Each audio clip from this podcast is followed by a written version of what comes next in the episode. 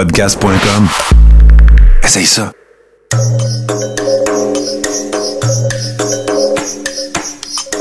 Bienvenue dans le podcast Sur la Terre des Hommes. Pour profiter au maximum de l'expérience du podcast, prenez quelques minutes pour aimer notre page Facebook. Vous pouvez aussi nous suivre sur Twitter au Sur la Terre des Hommes podcast et sur Instagram au Sur la Terre des Hommes podcast. Si vous possédez un iPhone, prenez une minute pour nous laisser un avis. Ainsi, vous allez faire grimper le podcast dans le moteur de recherche. Finalement, si vous voulez encourager Sur la Terre des Hommes et obtenir des épisodes exclusifs, vous pouvez contribuer monétairement sur la plateforme patreon.com. P-A-T-R-E-O-N.com. Recherchez sur la Terre des Hommes et pour seulement 2 par mois, vous y aurez droit. Le podcast peut désormais débuter. Bienvenue sur la Terre des Hommes.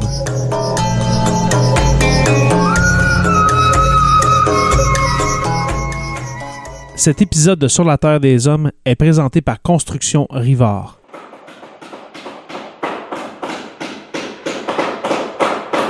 La rénovation et la construction, ça passe par la science du bâtiment et de vraies maisons éco-énergétiques. Un des seuls en Abitibi-Témiscamingue qui construit des maisons Novo Climat et Prénet Zéro. De la fondation à la finition d'escalier, ils font tout. Construction avec un S rivard.com ou contactez-les au 819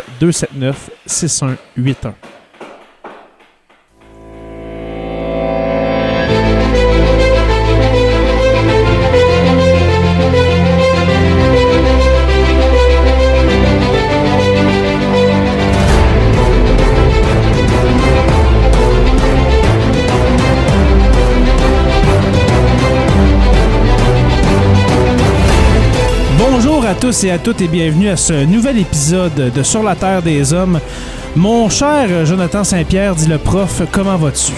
Hey, salut Jérémy, ça va super bien. Que toi, comment ça va?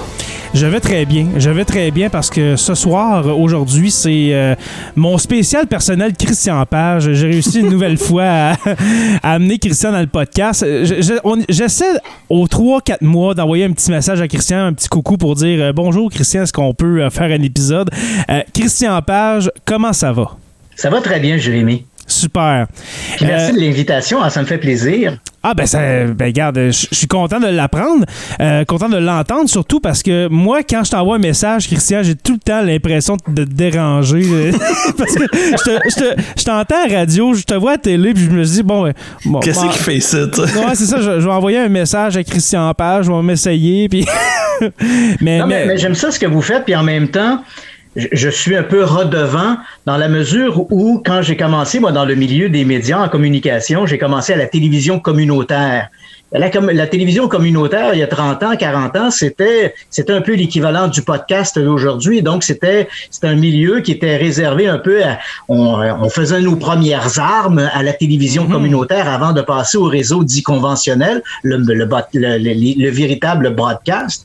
Donc, Évidemment, lorsque les gens qui font de la télévision communautaire ou font du podcast communiquent avec moi pour participer à leurs émissions, ben dans la mesure où mon agenda me le permet, j'adore ça faire ça parce que ça me ramène un peu à cette euh, à mes premières à mes premiers amours qui étaient la télévision communautaire, radio communautaire et tout le reste où j'ai eu énormément de plaisir et ça a été pour moi une école extraordinaire. Et puis moi, j'ai l'impression, quand, on a fait la première collabo ensemble, Christian, euh, c'était à l'époque où est-ce que tu faisais beaucoup de labs secrets avec euh, Monsieur Nolin. Oui. Et puis, euh, après ça, ça a comme arrêté. Et puis, j'avais l'impression de ne plus entendre Christian Page parce qu'il y, y a Radio X-Files que euh, depuis qu'on euh, depuis qu'on se connaît, si je peux dire, Christian, j'en manque pas une. Honnêtement, je suis vraiment... c'est la seule émission de Radio X que j'écoute. Et, puis, mais après ça, je me suis dit, on, on, voit pas Christian, ben, par exemple, en podcast, on le voit pas euh, sur YouTube, euh, euh, parce que justement, il y avait moins de matériel, ou euh, il y a certains, certains coquins qui s'amusent à prendre des anciennes, je sais pas moi, des, des, an- des anciennes entrevues que tu as faites, justement, tu parlais de télévision communautaire, ben, je, je, peux te le dire qu'il y a des, il y a des, des documents filmés de toi, je, je crois, à la, à la télévision communautaire, dont, euh, dont un où est-ce que je, je crois que tu te chicanes un peu avec Jean-René Dufort. Est-ce que, est-ce que tu t'en souviens de ça? Ben absolument. Et Ouais. j- j'avoue personnellement que je suis pas particulièrement fier, OK? mais je persiste et signe dans la mesure où quand ça fait très longtemps qu'on est dans ce milieu-là, les gens ont l'impression que tout ce que l'on a fait, c'est fait au cours de la dernière année ou des derniers jours. Ouais. Alors que l'émission dont tu parles, c'est une émission qui nous ramène au milieu des années 90. Ah, ça fait quasiment Donc, 30 il y a ans. plus de 25 ans. Et c'était une émission à la télé communautaire de Drummondville. L'animateur était l'ufologue François Bourbeau. Et j'avais été invité sur le plateau en même temps que Claude Lafleur. Claude Lafleur Ah. était le porte-parole des sceptiques du Québec. Et il y a eu une espèce de, euh, de discussion qui s'est envenimée. Et à un moment donné, je me suis levé, j'ai quitté le plateau. À l'époque, c'est vrai encore aujourd'hui, j'ai un peu la mèche courte. Je suis assez impatient. Mais dans le cas présent, quand je vois ces images-là, les gens disent Ah, c'est une vidéo qui circule, qui s'intitule d'ailleurs Christian Page pète sa coche. Oui, Là, les gens voient cette émission-là, mais ils ont l'impression que ce- le Christian Page qu'ils voient à l'écran, c'est le même Christian Page d'aujourd'hui. Alors que 25-30 ans se sont découlés depuis. Si Oui. c'était à refaire aujourd'hui, je sais, à cause de ma maîtrise des médias, que ce n'est pas une bonne chose de quitter le plateau de cette manière-là. On donne l'impression, ça fait une bonne émission de télé, on est bien d'accord, mais ça donne l'impression aux téléspectateurs qu'on est à court d'arguments. Celui qui, coûte la, qui quitte la cour, c'est celui qui a, qui a tort finalement. Mhm. Je t'avais approché, Christian, pour euh, venir nous parler du Dahlia Noir. Oui. Le, le- le Dahlia Noir, moi, c'est depuis euh, 2006 que je connais cette histoire-là. J'étais allé voir le film au cinéma, euh, Le Dahlia Noir, avec Josh Hartnett dans ce temps-là, avec euh, euh, Aaron Eckhart, euh, Scarlett Johansson. Est-ce que tu as vu ce film-là, toi? Oui, absolument. C'est un, un film de Brian De Palma, je crois. Oui, exactement. C'est un film qui est assez long d'ailleurs. Et Oui. Bon, évidemment, la- là où le Dahlia noir, là, dépendamment des auteurs, certains vont utiliser le masculin ou le féminin, Ouais. euh, devient un peu un élément, un prétexte un peu à plonger dans le milieu glauque, un peu du Hollywood des années 1940. Mhm. Donc, c'est un peu ce qu'on trouve.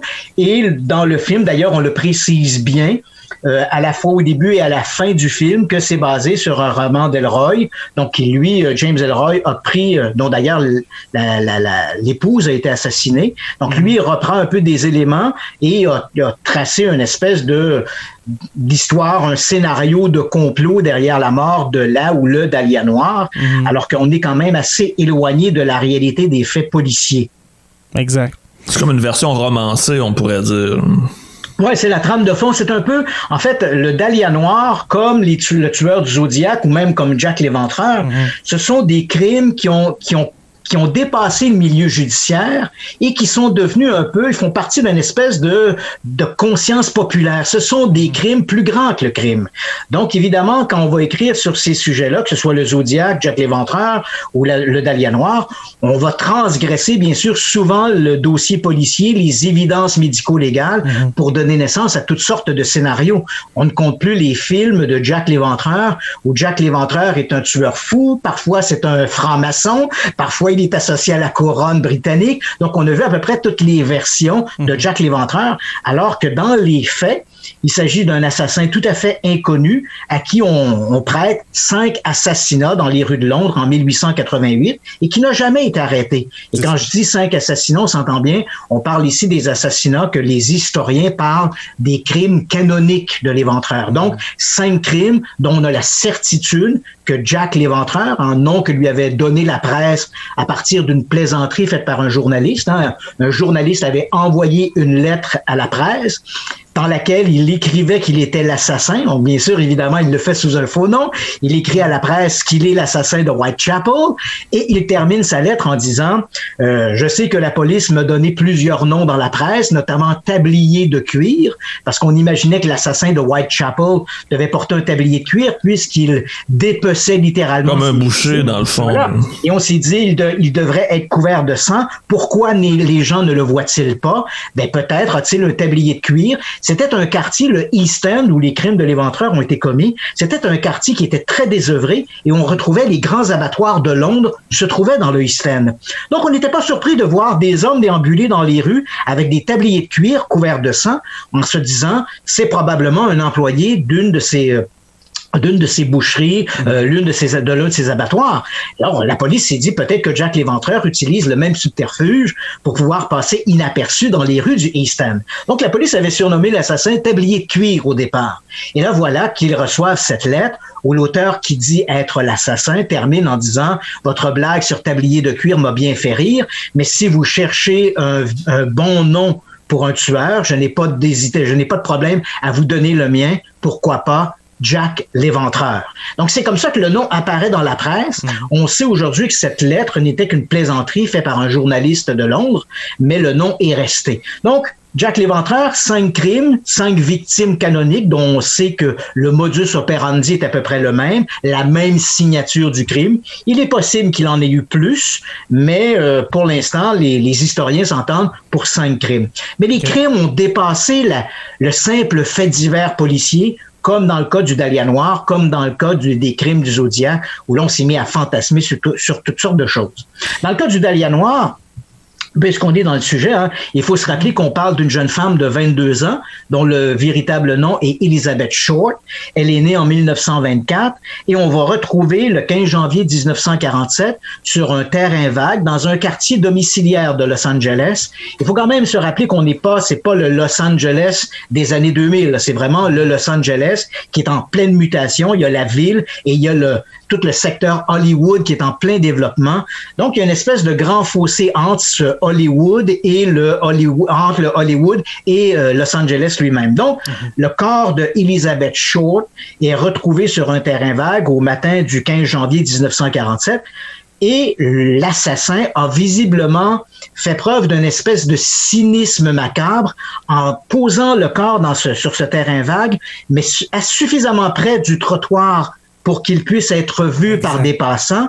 Et le corps a été coupé en deux. Donc, on a la partie inférieure qui va de l'abdomen jusqu'aux pieds, donc la partie du bassin et des jambes, et la partie supérieure du corps. Il les a placés tout près l'un de l'autre. Il les a placés d'une façon assez, euh, assez abjecte et également dans une pose sexuelle très subjective. Hein? La partie basse du corps, euh, les jambes sont écartées. Mmh. Euh, la partie haute du corps, évidemment, elle est nue. Le, la poitrine est à l'air. Les bras sont repliés derrière la tête.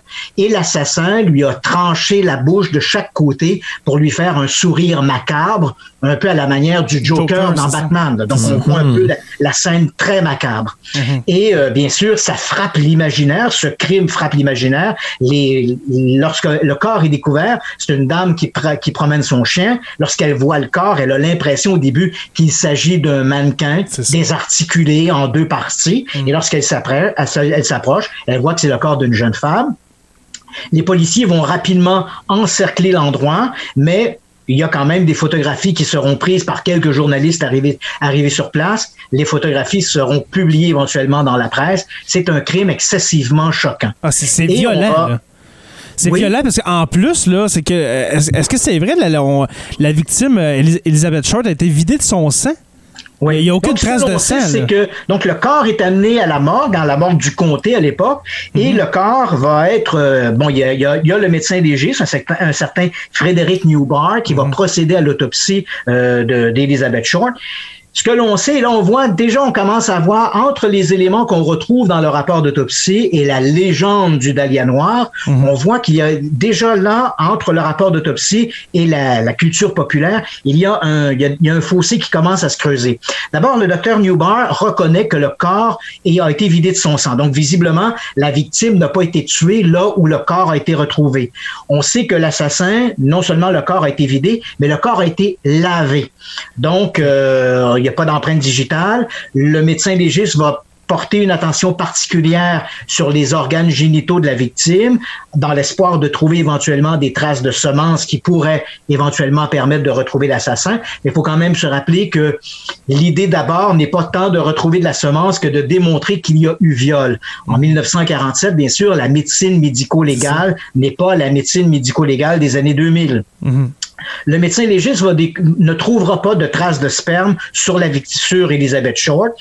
Mais ce qui est assez intéressant ici, c'est que dans le rapport d'autopsie, il y a un long paragraphe qui est consacré à cet examen-là et le médecin légiste ne mentionne aucune anomalie.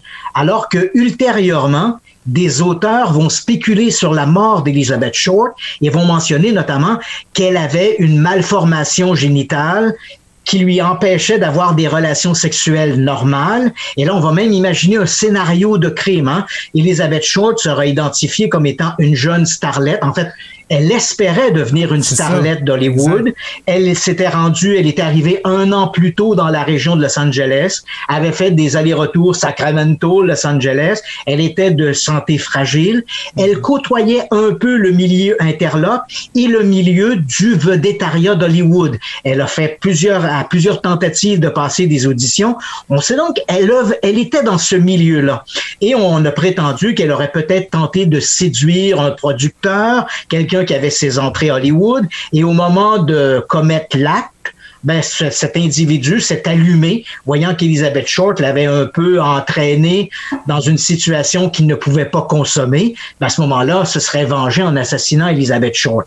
Mais le rapport d'autopsie du, docteur Newbar est assez catégorique. Hein. Il parle de, de l'appareil génital d'Elizabeth Short, ne mentionne absolument aucune anomalie. Donc, cette idée qui sera véhiculée plus tard est tout à fait fausse. On a parlé également que l'assassin avait épilé le pubis de sa victime, alors que les photos prises euh, à, la morgue montrent très bien que tout ça est faux. Elle n'a pas été vidée non plus de ses organes et le médecin légiste ne trouve pas non plus de marque évidente de torture qui sera souvent évoquée dans le cas d'Elizabeth Short. Des bleus ou euh... des marques à ses poignets autour de ses pieds okay. qui semblent indiquer qu'elle a été maintenue prisonnière, qu'il y a eu des entraves, mais la cause du décès est visiblement une série de coups portés à la tête par un objet contondant.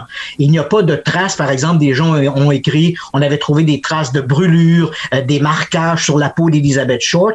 Absolument pas.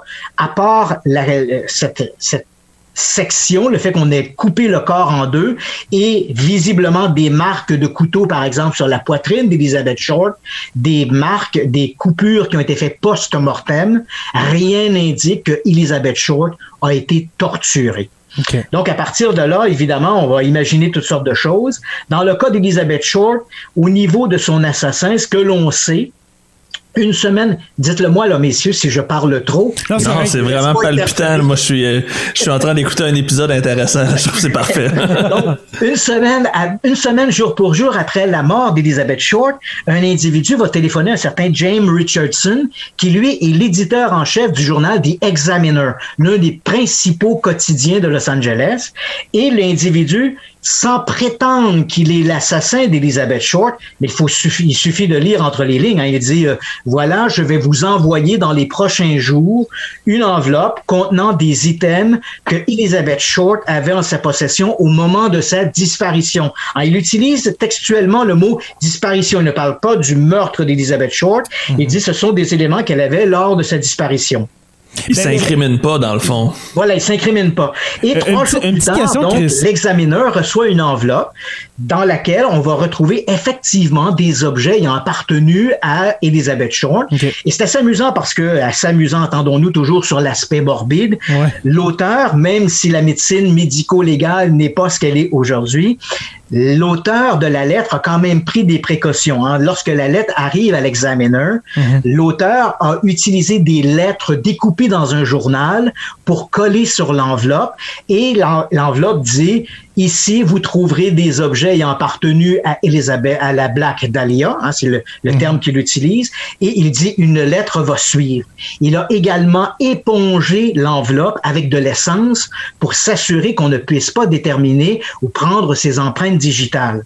Et là, à l'intérieur de l'enveloppe, on va trouver des objets qui effectivement seront confirmés comme étant des propriétés d'Elizabeth Short. On va retrouver notamment un ticket de consigne, on va retrouver un certificat de naissance, une carte d'assurance sociale. On va retrouver notamment un calepin qui contient des adresses et des numéros de téléphone dont une page a été arrachée. Calepin qui sera identifié comme étant celui d'Elizabeth Short.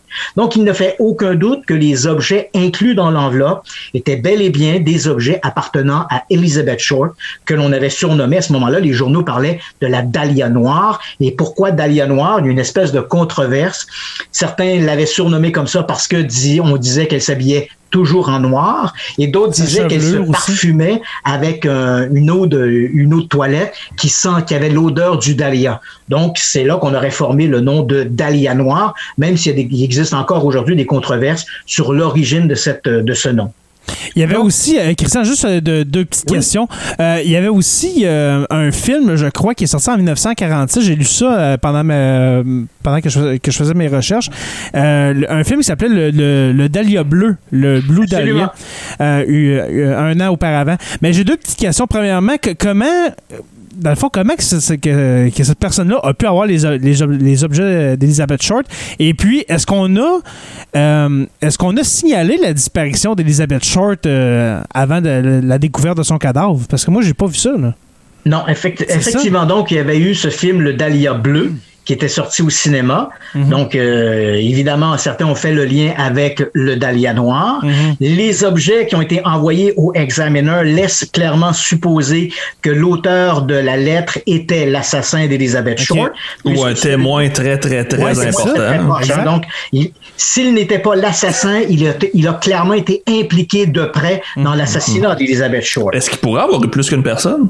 C'est possible, euh, parce qu'on ignore exactement ce qui va se passer. Donc, euh, on a l'enveloppe, on reçoit ces items, il n'y a pas d'avis de disparition. D'ailleurs, euh, les recherches policières vont démontrer que la veille, Elizabeth Short avait été vue. Donc, des proches de, des proches ont témoigné l'avoir rencontrée vers l'heure du midi. Donc, il n'y a pas suffisamment de temps qui va s'écouler pour que des gens s'inquiètent de sa disparition. Dans l'histoire de cette lettre euh, envoyée au Examiner, il y a quand même des éléments qui vont suivre qui sont très intéressants. Donc, trois jours plus tard, on est rendu maintenant le 26 euh, janvier 1947. Il y a l'auteur, hein, appelons-le entre guillemets l'assassin, mhm. envoie à nouveau une lettre à la direction du Examiner et dans laquelle il annonce qu'il va se livrer aux autorités. il va se livrer en se présentant lui-même en personne dans les locaux du Examiner le 29 janvier suivant à 10 heures du matin. Hmm. Donc, inutile de vous dire, messieurs, que le 29 janvier, les bureaux du Examiner ont été surveillés de toutes parts par les mm-hmm. services de police de Los Angeles, mais l'individu ne s'est pas présenté. Et plus tard dans la journée, un télégramme a été remis à l'examiner, a été envoyé à l'examiner, dans lequel l'auteur, qui se présente comme étant celui qui a envoyé les items au journal, dit euh, voilà, j'ai décidé de ne pas me livrer aux autorités et de toute façon, la mort d'Elizabeth Short était justifiée. Et à partir de là, oh, on n'entendra plus parler de cet individu. Il disparaît dans l'ombre. Et en fait, la police va piétiner. Et aujourd'hui, on est 80 ans, 75 ans après la mort d'Elizabeth Short et on piétine toujours. Au cours des années, des, des, décennies qui vont suivre, évidemment, plusieurs suspects vont se retrouver dans le collimateur de la police. On parle de plus de 200 arrestations par les services de police d'individus suspectés de près ou de loin d'avoir été associés à la mort d'Elizabeth Short, mais on n'arrivera jamais à obtenir des éléments suffisamment convaincants pour procéder à une arrestation. Et quand on parle de suspects, bien évidemment, ça va dans tous les sens. On a suspecté, par exemple, euh, Orson euh, Welles. Oui, Orson Welles a été mhm. suspecté. Ça le génie d'Orson Welles. Euh, on a suspecté aussi hmm. des gens du, milieu du milieu de la mafia. Ah, Boxy avait été avait été associé à ça. des gens également du milieu du cinéma. Mais on n'a jamais trouvé de preuves convaincantes pour permettre d'avoir une arrestation définitive sur l'assassin d'Elizabeth Shaw. Et puis, euh, avant d'aller vers les potentiels suspects, parce que Christian, toi, tu as un suspect que tu as identifié euh, comme étant possiblement celui euh, qui a assassiné Elizabeth Short faut penser qu'il faut un candidat, un suspect qui est, capable d'avoir cette pensée morbide de, de couper une personne en deux, de la vider de son sang, de, la, de la placer dans une position sexuelle euh, c'est ça, euh, suggestive, euh, de lui faire un sourire en lui coupant les joues. Il y a un candidat, toi, que tu as identifié, c'est le boucher de Cleveland. Ouais. En, fait, je, je, je, te reprends, je ne l'ai pas identifié. En fait, je ne crois pas que le boucher de Cleveland soit associé à la mort d'Elizabeth Shaw. Ah, ok, ok, parfait. Mais, mais c'est une histoire qui revient régulièrement. Ok. Et euh, en fait, l'histoire a commencé dans un premier temps en 1994. On a un auteur qui s'appelle John Gilmore qui a publié un ouvrage qui s'appelait Severed, hein, coupé. Et dans cet ouvrage, il pointe du doigt un certain Jack Anderson Wilson. Bon, ce Anderson Wilson, il a été, il est vrai, dans le collimateur de la police. C'est un petit criminel notoire. Il a été impliqué dans plein de crimes dans la région de Los Angeles. Il a fait des séjours en prison. Il est impliqué dans des bagarres, des agressions, vol à main armée. Donc, il fait des allers-retours entre la prison et la vie civile. Des petits Et larcins, là. euh, euh, ce, ce- ce même John Gilmore dit voilà ce, ce Jack Anderson Wilson, il lui reproche, qui d'ailleurs qui est décédé dans l'incendie de son hôtel en 1982. Donc notre bonhomme n'est plus là pour se défendre ou répondre aux accusations de Gilmore. Mais Gilmore dit ce même Jack Wilson aurait également étranglé en 1944 une fillette, une certaine euh, Georgette Baldorf, qui était euh, qui était l'héritière d'une famille qui avait fait fortune dans le pétrole. Donc, il dit également, il ajoute dans son ouvrage que ce, que ce Jack, euh, Jack Wilson était un des amants d'Elizabeth Short. On le sait, euh, Elizabeth Short euh, multipliait les amants et les rencontres de nuit. Donc, on- il dit, voilà, ce Wilson aurait été l'un des amants d'Elizabeth Short. Toutes les affirmations qu'il propose ne sont pas étayées d'aucune manière par des évidences policières. C'est vraiment un exercice intellectuel de placer ce Jack Wilson sur la trajectoire d'Elizabeth Short. Ce qui est intéressant, c'est qu'à partir de ce moment-là, Jack Wilson va rebondir à quelques reprises. Et en 2014, il a rebondi dans un ouvrage du, de l'auteur français euh, Stéphane Bourgoin. Bourgoin qui, s'est fait beaucoup connaître pour avoir parlé des tueurs en Syrie. Il a été longtemps considéré comme un expert sur les tueurs en Syrie. Malheureusement, il y a deux ans, une enquête menée par des journalistes français ont démontré que Stéphane Bourgoin avait amélioré son CV. Il n'avait pas rencontré tous les tueurs en Syrie qu'il disait, n'avait pas la formation académique qu'il disait. Il prétendait que sa, sa propre épouse avait également été assassinée. Alors, on, ignore s'il voulait imiter Jack Elroy, mais quoi qu'il en soit, on sait que sa, sa euh, compagne n'a jamais été assassinée. Donc, ce, ce Stéphane Bourgoin, qui a fait quand même, qui a écrit de- des ouvrages très Mhm. intéressants. Il faut pas minimiser, hein. Faut pas jeter le bébé avec l'eau du bain, comme on dit. Il a écrit de très bons ouvrages à caractère policier, criminel, mais c'est vrai que c'est un bonhomme qui est un peu un fumiste, qui a beaucoup exagéré son travail dans le milieu policier, euh, ses, ses- ses consultations. hein. il disait qu'il avait consulté le FBI, les services de police français. Il a beaucoup exagéré tout ça. Quoi qu'il en soit, Un espèce de François Bouguingo, là. Exactement, ça lui, je pensais moi aussi. Ouais, c'est ça, là. Tout à fait, Et- messieurs. Ouais, Et là, donc, ça. en 2014, euh, Stéphane Bourgoin publie un ouvrage qui s'intitule Qui a tué la Dahlia Noire? Hum. L'énigme enfin résolue. Et dans cet ouvrage, il reprend le suspect proposé euh, par, par Gilmore, à savoir ce Jack Anderson Wilson. Et là, il nous dit, ce Jack Anderson Wilson aurait été à un moment donné, euh, dans les années 30, il aurait, il aurait habité la région de Cleveland et il aurait été suspecté par les autorités policières de Cleveland d'être le responsable d'une série de meurtres qui auraient eu lieu euh, entre la, le, le début des années 30 et la fin des années 30 dans la grande région de Cleveland. Un assassin mystérieux que la presse de l'époque avait surnommé le boucher de Cleveland. Ici, je ne connais pas trop l'histoire de la Dahlia Noire d'Elizabeth Short, au-delà de ce que la littérature criminelle a rapporté à propos de son crime. En revanche, je connais bien l'histoire du boucher de Cleveland et je peux vous assurer, messieurs, que ce que euh, Stéphane Bourgoin dit à propos de ce Jack Anderson Wilson est tout à fait faux. À aucun moment ce nom-là n'est cité dans les archives de la police de Cleveland comme étant un des possibles suspects dans l'affaire de ces, de ces crimes tout à fait sordides qui ont ébranlé la grande région de Cleveland.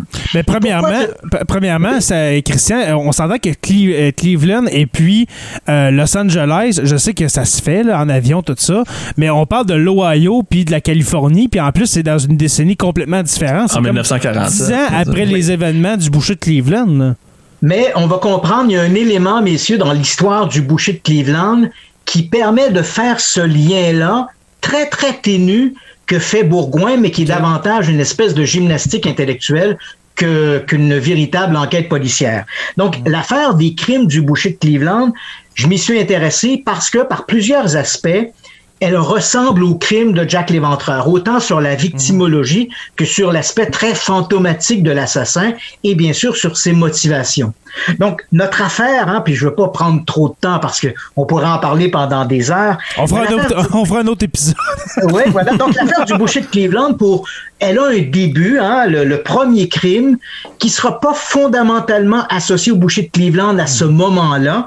Ça remonte au 5 septembre 1934 à ce moment-là, des, euh, des, promeneurs vont trouver sur une plage à Euclid Beach, qui se trouve sur les bords du lac Erie, ils vont trouver un corps, le, un tronc humain, en celui d'une femme, et euh, à ce tronc, il n'y a plus de tête, il n'y a plus de bras et il, a une partie, et il y a une partie des jambes qui ont été sectionnées à la hauteur des genoux. Donc, vous vous imaginez le torse et deux cuisses attachées après le corps. L'assassin a peut-être fait disparaître la tête et les bras de sa victime pour s'assurer qu'elle ne soit pas identifiée. Mhm. C'est possible, ou c'est simplement une sorte de signature morbide et sordide. Quoi qu'il en soit, ce crime va être classé par la police de Cleveland sous le nom de la Dame du Lac, et c'est sous ce nom-là également que la presse va parler de ce crime-là. Donc, la Dame du Lac, un meurtre qui semble assez isolé et qui nous ramène en septembre 1934. Et là, on doit attendre une année entière. On se retrouve le 23 septembre 1935. On a deux gamins, deux adolescents qui courent le long de la voie ferrée qui longe le Kingsbury Run. Le Kingsbury Run est une espèce de ruisseau qui traverse la ville de Cleveland. C'est pratiquement un dépotoir à ciel ouvert. On est ici dans le East Side de la ville, les quartiers très, très pauvres de la ville. Et on a cette voie ferrée qui longe le Kingsbury Run, qui fait un peu, qui marque le, trajet commercial entre la ville de Cleveland en Ohio et Philadelphie en Pennsylvanie. C'est la voie première des échanges commerciaux par voie ferrée. Donc, le Kingsbury Run longe en fait cette voie ferrée. On a donc ces deux garçons, deux adolescents, qui marchent sur les ballasts de la voie ferrée. Et lorsqu'ils arrivent là où il y a une espèce d'escarpement, L'un d'entre eux décide de prendre une course jusqu'en bas de l'escarpement. Donc, il court devant son compagnon et voilà qu'il tombe sur un corps qui est décapité, le corps d'un homme décapité. Au début, bien sûr, il imagine, il pense que c'est un mannequin, mais en s'approchant, il constate bien sûr que c'est un corps humain sans tête. Il, évidemment, on remonte, on remonte la pente, on téléphone à la police, qui rapidement arrive sur les lieux. Alors que les policiers fouillent cet escarpement, ils vont tomber sur un deuxième corps, le corps également d'un homme, lui aussi décapité. Et dans les deux cas, les hommes ont été émasculés leur assassin a coupé les organes génitaux et en fouillant dans les bosquets autour, on va trouver non seulement la tête des victimes, mais on va également trouver leurs organes génitaux. Les deux corps seront amenés à la morgue de Cleveland et là, on va procéder à leur autopsie. Ce qu'on va découvrir, c'est que les corps ont été tués ailleurs puisqu'il n'y a pas de sang sur la scène de crime. Donc, l'assassin a vidé les corps de leur sang, les a également lavés. Hein, c'est un élément sur lequel Stéphane Bourgoin va capitaliser en disant, ah ah, voilà que le boucher de Cleveland lavait ses corps. Et dans le cas de la Dahlia noire, on sait que le corps a également été lavé. Hmm. Et en regardant les corps, bon, euh, on s'aperçoit qu'ils ont des marques à leurs poignets ce qui rappelle aussi un peu la Dahlia noire. Les deux hommes ont visiblement été maintenus, gardés prisonniers un certain temps. Dans les deux cas, le médecin légiste va conclure que les deux hommes n'ont pas été tués en même temps. Le premier corps retrouvé sur la pente a été tué il y a à peu près une semaine, une semaine donc avant sa découverte. Quant au corps, au deuxième corps, celui que les enfants, les deux gamins ont aperçu en premier, ce corps-là, il repose dans les, dans, sur le ballast, dans, dans le petit escarpement, depuis trois ou quatre jours seulement. Et là, on va identifier ce deuxième corps. Il sera identifié grâce à ses empreintes digitales. Les policiers seront en mesure d'établir qu'il s'agit d'un certain Edward Andressy. C'est un bisexuel de 29 ans. Et là, il faut bien comprendre qu'on est dans la philosophie des années 30. Donc, un bisexuel, c'est obligatoirement un pervers de la pire espèce. Il côtoie les milieux homosexuels. Il faut également revoir, hein, aussi, il faut se rappeler qu'on est à Cleveland, on est en 1935, on, on, on, est en plein milieu de cette crise économique débutée en 1929.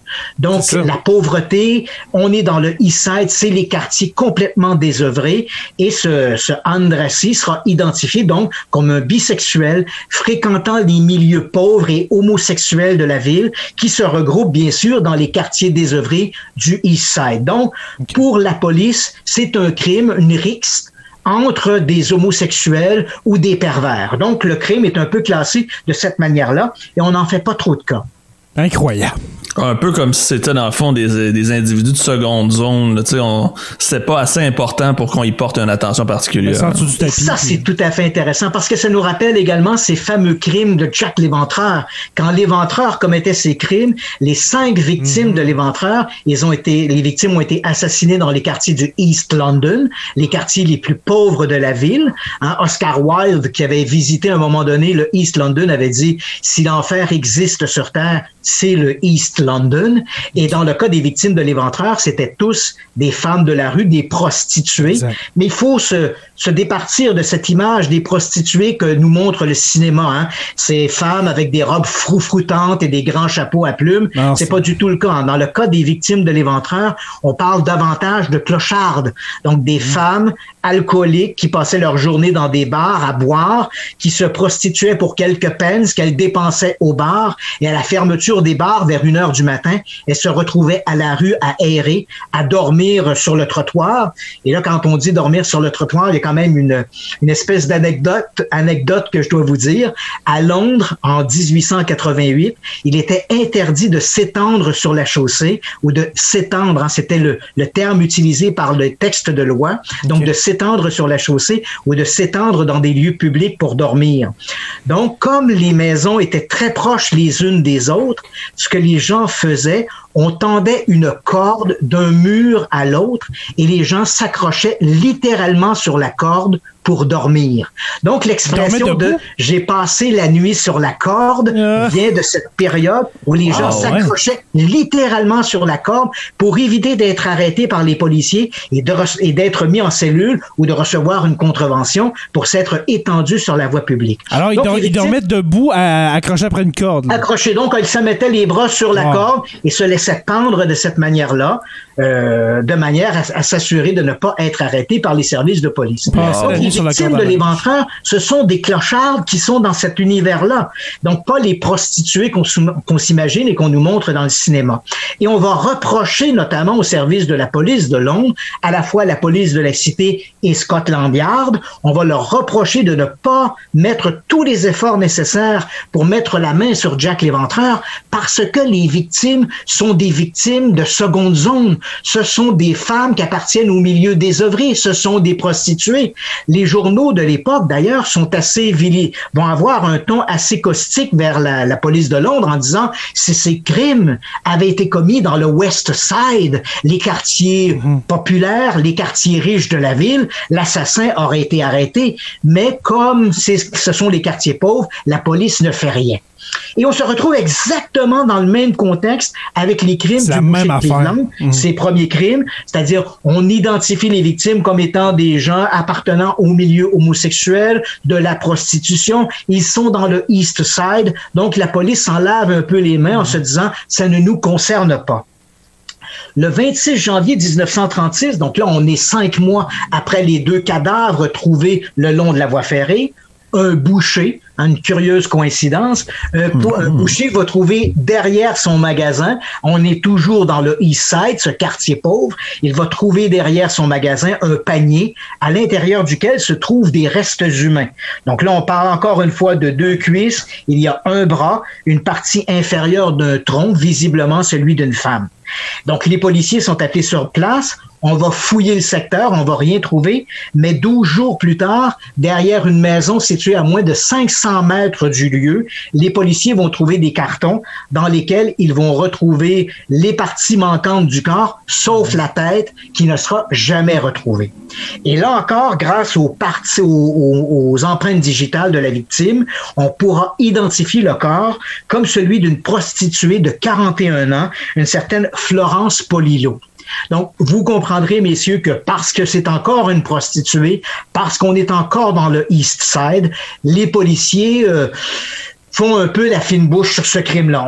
On, laisse passer. Les journaux, bien sûr, vont s'occuper, vont reprendre l'histoire en disant est-ce qu'il y a un tueur dans le East Side qui se débarrasse des prostituées, qui se débarrasse des pervers? Mais ça reste des entrefilets en page 7 ou 8 du journal. Vraiment des faits divers un petit peu secondaire versus ce qui se passe à Cleveland, bien sûr, où on est préoccupé par la crise économique. On le sait, hein? Mhm. Cleveland a été l'un des poumons de l'industrie euh, des manufactures euh, aux États-Unis. Et là, avec la crise économique, elle est bien sûr solidement touchée. Et là, toujours dans ce, on est toujours en 1936, on va s'apercevoir qu'il y a une espèce de crescendo au niveau des crimes. Donc, le 5 juin, on est quatre ou cinq mois plus tard, deux adolescents qui longent le Kingsbury Run, ce fameux ruisseau, vont trouver une tête humaine, la tête d'un homme, enveloppée dans une paire de pantalons. Donc, les policiers vont récupérer la tête et le lendemain, alors que les policiers sont toujours à enquêter sur l'endroit où on a trouvé la tête, un peu plus loin, des cheminots qui travaillent bien sûr à la voie ferrée vont trouver les autres parties du corps, bras et jambes, parce que bras, jambes et torse, mais la, à ce moment-là, la tête ne sera pas non plus retrouvée.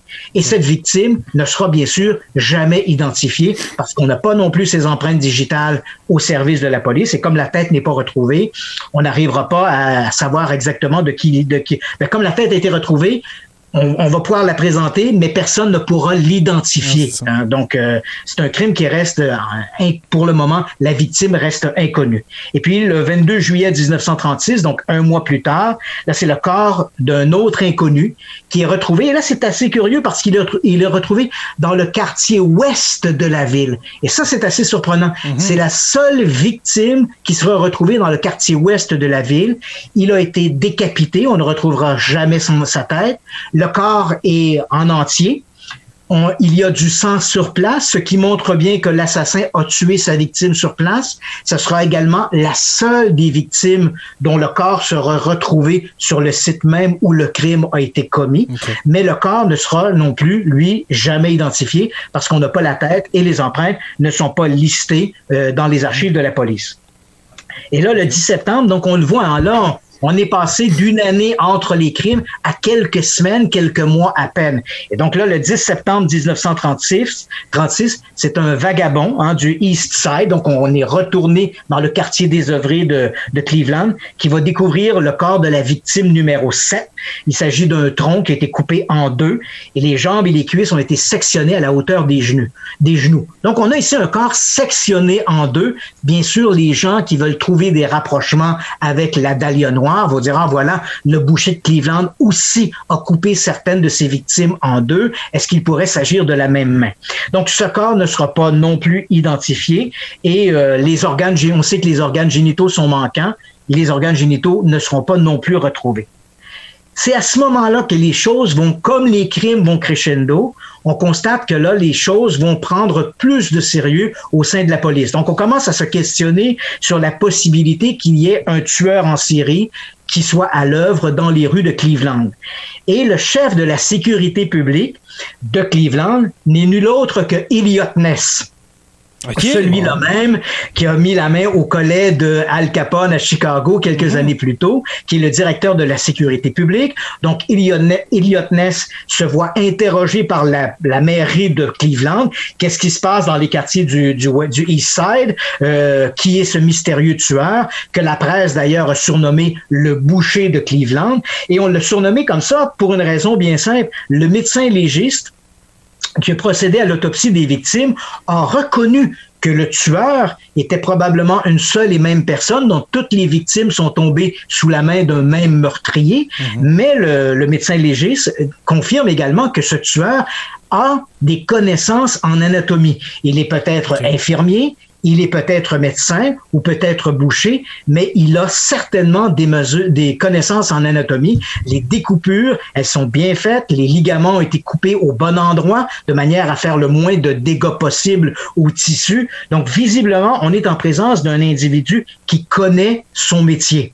Donc, la presse va le surnommer le boucher de Cleveland. Et à ce moment-là, donc, la police réagit. Elliot Ness va mettre en place une brigade spéciale juste pour enquêter sur les crimes du East Side, sur les crimes du boucher. Et à ce moment-là, on va procéder à toutes sortes de rafles. On y va un peu à l'aveugle. On arrête des homosexuels, on arrête des pervers, on arrête des prostituées. Et bien sûr, si l'une ou l'autre de ces personnes a des connaissances minimales en anatomie, ben, il se retrouve rapidement dans le collimateur de la police. Il est interrogé avec de plus en plus d'intérêt. Mais les crimes pendant ce temps-là reprennent. Hein. On est le 6 juin 1937. On va retrouver le corps, en fait un squelette littéralement, sous le Lorraine Carnegie Bridge. Il s'agit d'une femme, visiblement une afro-américaine. La victime a été décapitée et la mort remonte à plus d'une année. Donc on comprend que le corps est réduit à l'état de squelette. Les policiers n'arriveront pas à identifier formellement le, le cadavre. Néanmoins, ils vont, une personne va se présenter au poste de police en disant voilà, le corps que vous avez retrouvé pourrait être celui de ma mère. Et le type en question euh, dit que sa mère s'appelle Rose Wallace. C'est une femme de mœurs légères et il dit qu'elle a disparu quelque temps au cours de l'été dernier. Il pourrait, elle pourrait donc s'agir de la victime du boucher de Cleveland, mais on n'a on n'a pas une identification positive. Mmh. Donc, un mois jour pour jour après cette découverte-là, on va retrouver un autre, euh, d'autres restes humains près du East Side. Euh, il s'agit d'une cuisse, la partie supérieure de tronc, c'est celui d'un homme. Là encore, la victime ne sera jamais identifiée. Et là, je n'entrerai pas dans le détail de chacune des victimes, mmh. mais vous comprendrez donc qu'à l'été 38, on va trouver d'autres cadavres. Euh, ça va se poursuivre jusqu'en 1930, jusqu'en 1930, jusqu'à en 1938. Et là, on va trouver dans un dépotoir deux squelettes. Ce sont les dernières victimes. On va trouver dans, donc dans ce dépotoir deux cadavres réduits à l'état de squelette, un homme et une femme. Et dans ce cas-là, les deux corps aussi ont été décapités à ce moment-là, la presse est très, est très, très, très acide envers la police de Los Angeles, euh, envers la police de Cleveland. On s'interroge, bien sûr, pourquoi est-ce que la police ne fait rien? Donc Comment est-ce possible que le boucher de Cleveland soit à l'œuvre depuis un an et demi, mm -hmm. que les policiers n'ont pas arrêté le, la moindre personne en lien avec ces crimes-là? Et là, à ce moment-là, Elliot Ness, un peu exaspéré de voir les critiques dont il fait l'objet dans la presse, décide de frapper un grand coup.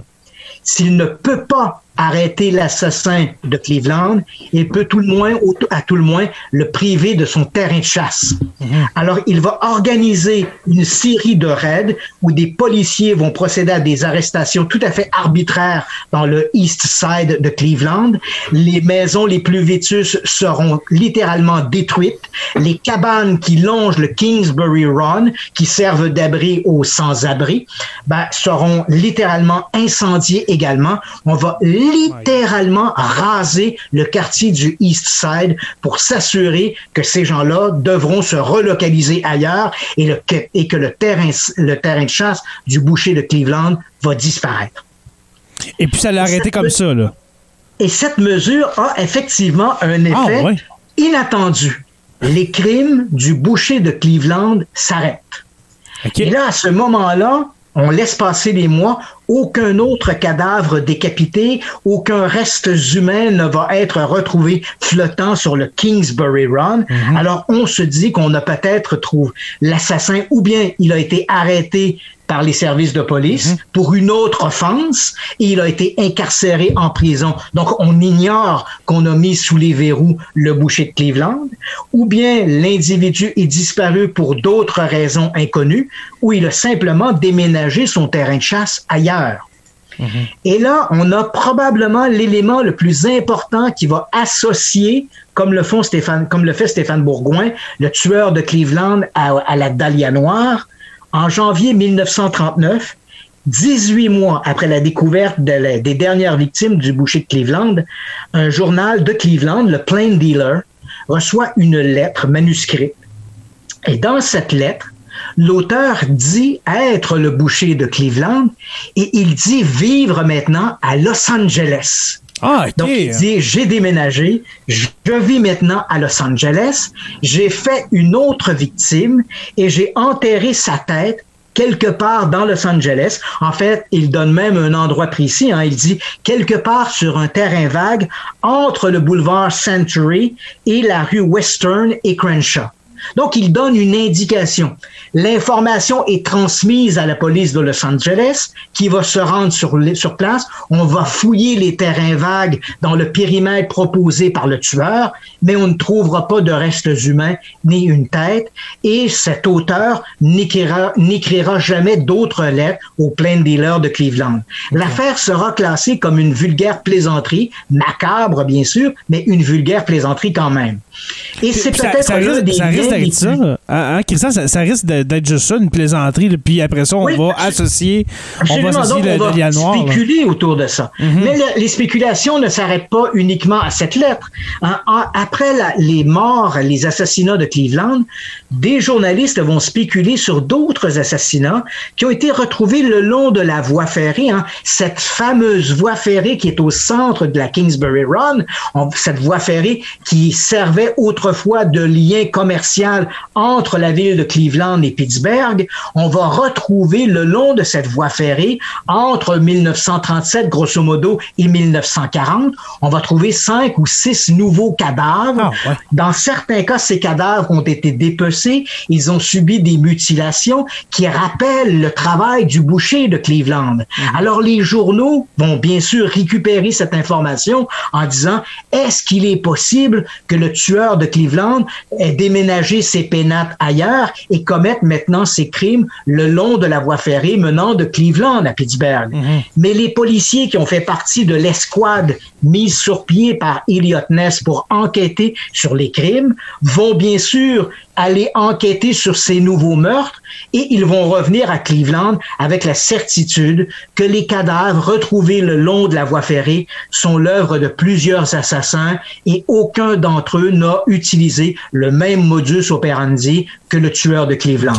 Pour eux, il est clair que le tueur de Cleveland a cessé ses crimes en 1938. Alors, on pense à des imitations des. C'est ce que je m'en allais dire. Oui, bien sûr, des imitations ou des crimes où des gens ont été mutilés et il y a de nombreux crimes qui sont suivis de mutilations de cadavres qui ne veulent pas nécessairement dire qu'ils sont tous commis par le même tueur. Ça peut être le hasard qui se soit arrivé comme ça. Voilà, donc c'est un peu ce que va conclure la police. Alors bien sûr, si les crimes de l'assassin s'arrêtent en 1938, mhm. on se pose une question. Pourquoi? Je l'ai mentionné, peut-être a-t-il été arrêté par les services de police pour un autre crime. Il aurait été écroué derrière les barreaux, l'empêchant de commettre ses crimes. Et d'ailleurs, c'est amusant parce que on a exactement le même scénario ici avec Jack Léventreur. Mhm. Léventreur va commettre son dernier crime le 9 novembre 1888 et après, on n'entendra plus parler de lui. Et on s'interroge, pourquoi Jack Léventreur a-t-il arrêté? D'autant plus que ses crimes allaient crescendo. Hein. Au début, il ne fait qu'éventrer ses victimes. de plus en plus ben, quand je dis éventrer ses victimes, on s'entend que l'expression simplement éventrer, c'est un peu euh, peut-être pas nécessairement à propos, mais bon, il éventrait ses victimes de manière plutôt simpliste, alors que son dernier crime, celui du 9 novembre, euh, lorsqu'il va assassiner une jeune prostituée de 25 ans qui s'appelle Mary Jane Kelly, il va littéralement dépecer le cadavre. Donc, on voit que les crimes de l'éventreur vont crescendo et mhm. son dernier crime montre un homme qui a complètement perdu le contrôle, qui est complètement fou. Il ne peut pas s'arrêter. Et pourtant, ce crime, c'est le dernier des crimes de l'éventreur. Alors pourquoi s'arrête-t-il? Obligatoirement, il s'est arrêté pour des raisons qui sont qui vont contre sa volonté. Ou bien il a été arrêté pour un autre crime et envoyé en prison, ou bien il est décédé, ou bien il a été envoyé dans un institut psychiatrique. Mais quelle que soit la raison de ces de l'arrêt de ces crimes, c'est quelque chose qui allait contre sa volonté. Dans le cas du boucher de Cleveland, on s'est posé exactement la même question. Mm-hmm. Bien sûr, si on se remet dans le contexte, la connaissance que l'on a des tueurs en Syrie en 1937-1938 n'est pas la même que l'on a aujourd'hui. Hein. Il faut se rappeler que l'unité des comportements criminels du FBI, et principalement sur les tueurs en Syrie, a été fondée au milieu des années 1970, principalement après les assassinats de Ted Bundy. Donc, à mhm. partir de là, on a créé une unité pour essayer de comprendre les comportements des tueurs en série. Mais en 1937, on a très peu de choses pour déterminer le profil des tueurs en série on a à peu près que la victimologie. Jacques Léventreur s'attaquait à des prostituées du East London. Le tueur de Cleveland s'attaquait à des prostituées du East Side et on sait que généralement les tueurs vont commettre leurs crimes, leur terrain de chasse est un peu un endroit qui leur est familier parce que ça leur permet de pouvoir rapidement se, se échapper à la police et c'est en même temps ça leur permet de se fondre parmi les victimes. Elles ne soulèvent pas d'inquiétude. Mm-hmm. Hein, on comprend que vous êtes dans le East Side, vous voyez un inconnu qui vous aborde, il va y avoir un il va y avoir des doutes, une espèce de crainte, une réserve. Or, les victimes de l'éventreur semblaient aller spontanément vers l'assassin, comme c'est le cas avec le boucher de Cleveland. Mhm. Donc, s'appuyant sur la, la, victimologie, s'appuyant sur la manière dont les, crimes ont été commis, on s'est interrogé, est-ce que le boucher de Cleveland faisait partie, entre guillemets, de cette faune du East Side? Mhm. Et les premiers indices sur l'identité du boucher de Cleveland vont nous être révélés par nul autre que Elliot Ness lui-même. Donc, ce Elliot Ness, célèbre policier euh, dont les histoires, les, les aventures ont été euh, maintes fois rapportées à la télévision et au cinéma, n'a pas connu une, une aussi bonne euh, carrière dans sa, dans sa vie personnelle. Donc, après le boucher de Cleveland, il sera très critiqué. Et après ça, il va s'essayer, il va, il va perdre son travail comme chef de la sécurité publique de Cleveland. Il sera ensuite, euh, il va tenter d'être, euh, il va appliquer sur d'autres postes qui sont des postes de, euh, pour des activités de la ville, donc des postes, des, des, postes de col blanc. Mais à chaque fois, il va être rebroué. Il va s'essayer à la mairie de Cleveland. Il va perdre les élections. Et donc, on le retrouve quelques années plus tard. Il travaille simplement dans une imprimerie. Et ah, c'est alors qu'il travaille dans cette imprimerie qu'il va faire la, la, la, connaissance d'un certain euh, Oscar Friday. Et cet Oscar Friday est un auteur populaire. Il a écrit plusieurs livres qui ont connu beaucoup de succès. Donc, euh, Elliot Ness rencontre Friday et, ils, et ensemble, ils vont faire une espèce de duo où euh, Elliot Ness va livrer ses mémoires à Friday, mémoires qui seront publiées en 1957 sous le titre les Incorruptibles. Et bien sûr, c'est l'histoire, l'histoire glorieuse d'Eliot Ness contre, euh, contre la, mafia de Chicago, contre Al Capone, contre le trafic d'alcool. Et bien sûr, au cours de ces échanges avec Friley, Elliot Ness va revenir sur le dossier du boucher de Cleveland. Et là, il va dire à Friley, vous savez, on m'a beaucoup reproché de ne pas avoir mis la main au collet du boucher de Cleveland. Mais dans les faits, je sais qui était le boucher de Cleveland. Et là, Elliot Ness se lance dans une histoire un peu abracadabrante. Il raconte que le boucher de Cleveland était en fait un étudiant en médecine. Il lui donne un nom, en fait un, un nom de plume. Il dit cet individu-là s'appelait Gaylor Sundheim. Il était étudiant en médecine. Il venait d'une famille riche de Cleveland. Et au moment où j'ai su qu'il était mon assassin, je l'ai rencontré je lui ai dit que je le suspectais d'être le tueur. Et à ce moment-là, Sundine, de sa propre volonté, est allé s'inscrire dans un institut psychiatrique. Il a demandé à être institutionnalisé. Ah Et c'est comme ça qu'il s'est retrouvé dans, un, dans un institut psychiatrique, loin des rues du East Side, pour commettre ses crimes. Et il a dit, voilà, le bonhomme est mort peu de temps après. Et comme il est décédé, je ne vois pas l'utilité de révéler son nom si ce n'est un nom d'emprunt, parce que tout ça ne ferait que du tort à sa famille, qui demeure encore une famille importante dans la ville de Cleveland. Donc, c'est le premier indice qu'il nous donne. À partir de ces informations, d'autres individus ont pu remonter la piste proposée par Elliot Ness. On a pu déterminer que le suspect dont Elliot Ness parlait s'appelait de son vrai nom Francis Edward Sweeney, mais le Edward Sweeney n'était pas exactement comme le décrit Elliot Ness. D'abord, il n'était pas un étudiant en médecine, il était un médecin lui-même, un médecin diplômé. Il avait pratiqué notamment durant la Première Guerre mondiale et quelque part en 1938, lorsque les crimes du boucher de Cleveland tirent à leur fin, donc on vient de trouver les deux derniers cadavres, il est vrai, comme le disait Elliot Ness, que ce Edward Francis Edward Sweeney a demandé à être admis dans un institut, une maison de repos, la maison maison de Sandusky en Ohio, une maison pour les vétérans. Hein, je rappelle, il avait fait la Première Guerre mondiale, mhm. donc il a été incarcéré dans ce incarcéré entre guillemets. Il a lui-même accepté volontairement euh, d'entrer dans cette maison de repos pour les vétérans. Il n'est pas décédé peu après, comme le disait Elliot Ness, mais il est décédé en fait sept ans après la mort d'Elliot Ness, qui lui est décédé en 1957. Donc notre bonhomme est décédé en 1964. Est-ce que ce Francis Edward Sweeney était le même personnage auquel fait référence Elliot Ness? Est-ce que ce personnage était réellement le boucher de Cleveland? C'est vrai que le fait qu'il soit admis soit dans une maison pour de repos pour vétérans ou un institut, un institut psychiatrique, peu importe, cela l'éloignait des rues du East Side, donc loin du théâtre de ses crimes. Donc, il est possible que l'individu ait été le boucher de Cleveland.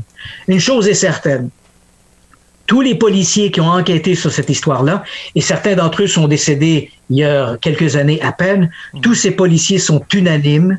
Le boucher de Cleveland n'a jamais quitté la région de Cleveland pour aller commettre des crimes ailleurs.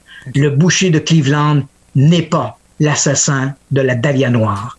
Alors, peu importe ce qu'en dit euh, des Stéphane Bourgoin ou d'autres individus, les évidences policière médico-légale montre sans l'ombre d'un doute que le tueur de la Dahlia Noire n'est pas le boucher de Cleveland.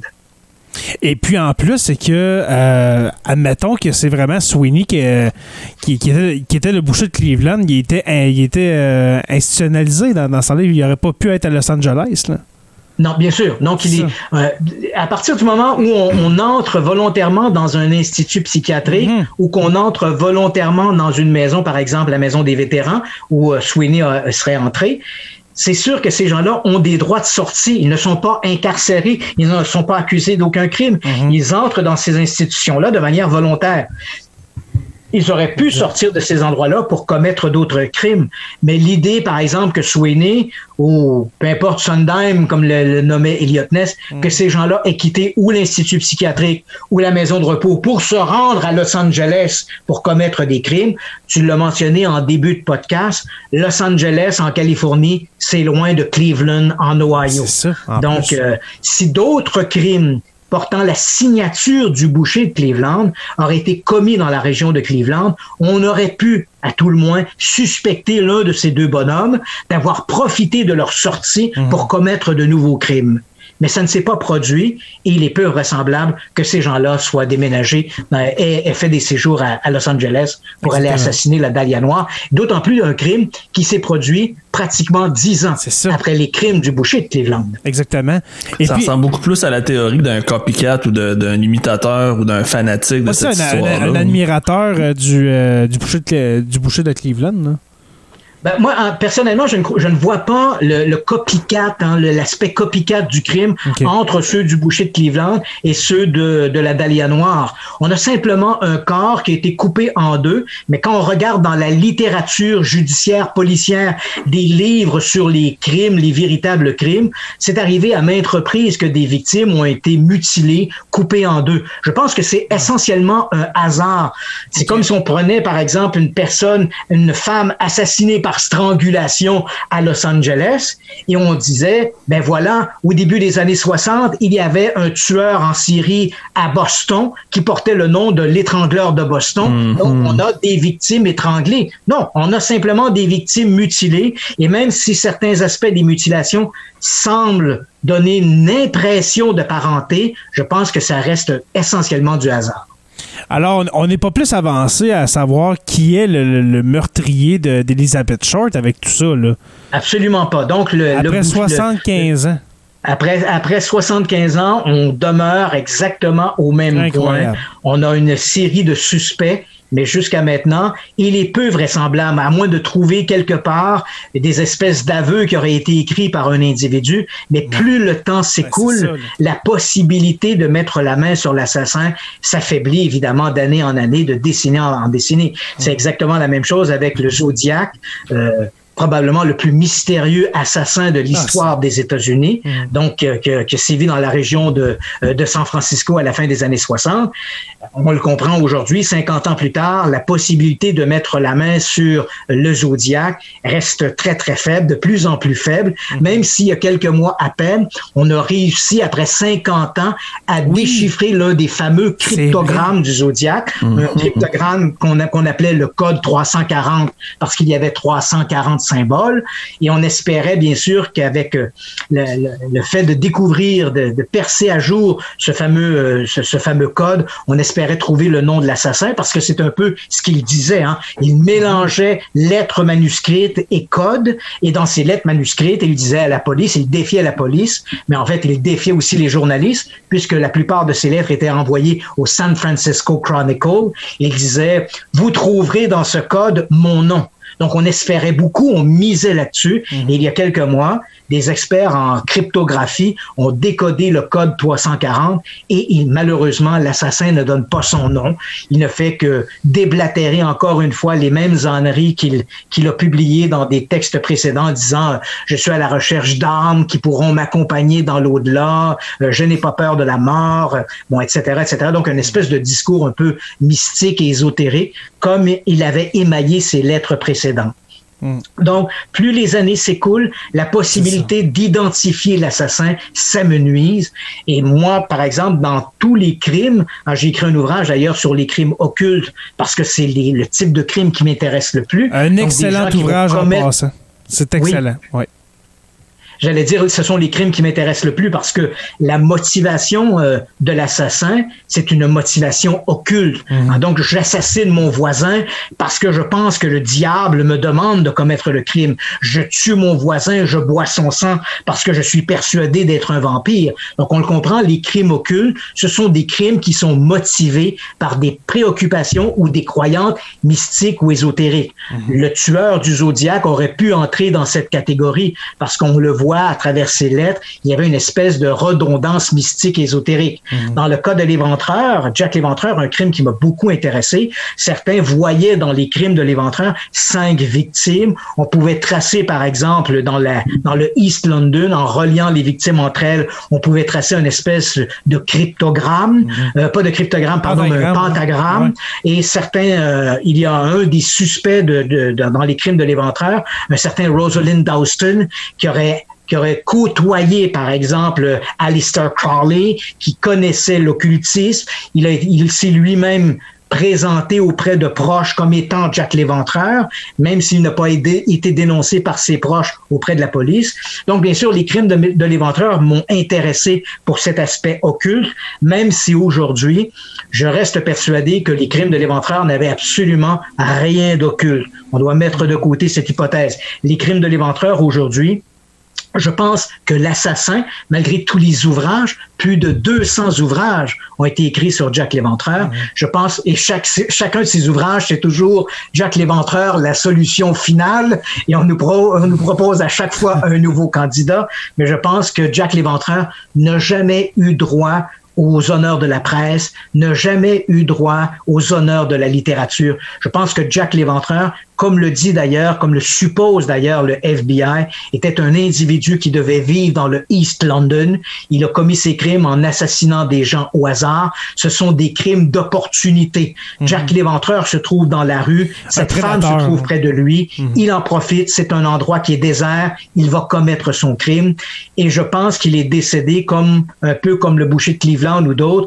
Il est décédé parce que, ou bien il est mort de sa belle mort, ou il a été incarcéré dans un institut psychiatrique ou derrière les barreaux, sans qu'on sache qu'il était Jack l'Éventreur, et il a emporté son terrible secret avec lui. Et je pense qu'à moins de trouver, comme dans le cas de la Dahlia Noire, comme dans le cas du Zodiac, à moins de trouver éventuellement des aveux écrits de la main de l'assassin ou de la main d'un de ses proches qu'il savait être l'assassin, je pense que ces, ces crimes ne seront jamais solutionnés. Wow. Euh, mais merci beaucoup, euh, merci beaucoup, Christian, pour euh, encore une fois tes, tes, tes connaissances. C'est euh, Wow. merci d'avoir euh, d'avoir passé ta vie là-dedans. merci d'exister, Christian Page. Il va falloir qu'on change le titre de l'épisode. Ça sera plus juste le, de- le, Noir. Ça va être Ouais. euh, les principaux tueurs en série des 100 dernières années. Oui, c'est ça.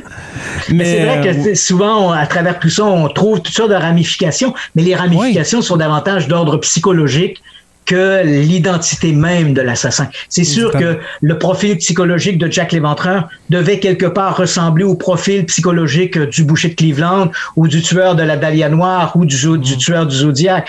D'ailleurs, on retrouve dans chacun de ces crimes-là des lettres envoyées par l'assassin ou le pseudo-assassin à la presse. Donc, on a une espèce d'aspect, parce que si c'est vrai que Jack l'Éventreur, la lettre qui va lui donner son, son terrible pseudonyme est une plaisanterie euh, d'un journaliste, il n'en demeure pas moins que l'Éventreur a probablement envoyé une lettre, pas 300, pas 200, une lettre euh, durant sa, sa période, durant son règne de crime.